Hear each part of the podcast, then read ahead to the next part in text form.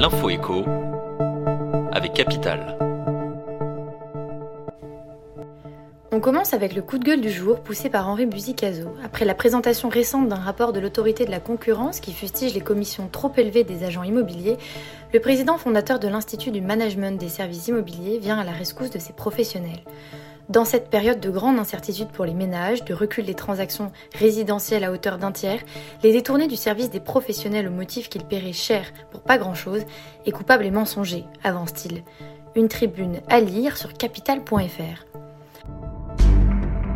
On enchaîne avec l'info pratique pour ceux qui ont commencé à travailler avant 20 ans et sont éligibles à un départ anticipé pour carrière longue.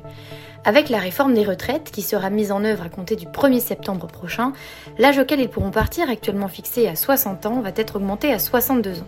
Avec la réforme des retraites qui sera mise en œuvre à compter du 1er septembre prochain, l'âge auquel ils pourront partir, actuellement fixé à 60 ans, va être augmenté à 62 ans. Un relèvement qui se fera progressivement selon un calendrier précisé par la Caisse nationale d'assurance vieillesse dans une circulaire publiée le 10 juillet.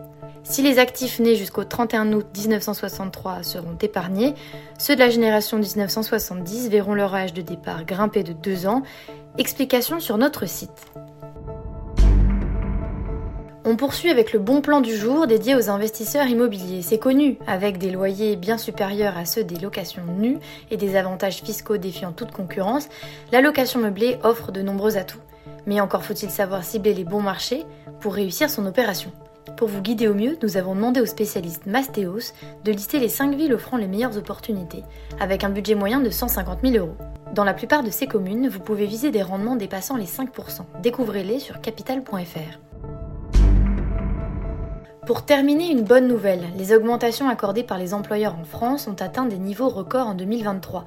Selon une étude publiée lundi 17 juillet par le cabinet de conseil en ressources humaines, LHH, le budget médian des entreprises dédiées aux revalorisations s'est affiché à 4,7%, soit bien plus qu'en 2022, lorsqu'il était ressorti à 3% environ, et surtout qu'en 2021, année pour laquelle il s'était limité à 1,5%. A noter qu'à ces augmentations conséquentes s'est ajouté le versement de la prime Macron dans 45% des entreprises sollicitées par LHH. Tous les détails de cette enquête sont à retrouver sur notre site. C'était l'info écho avec Capital.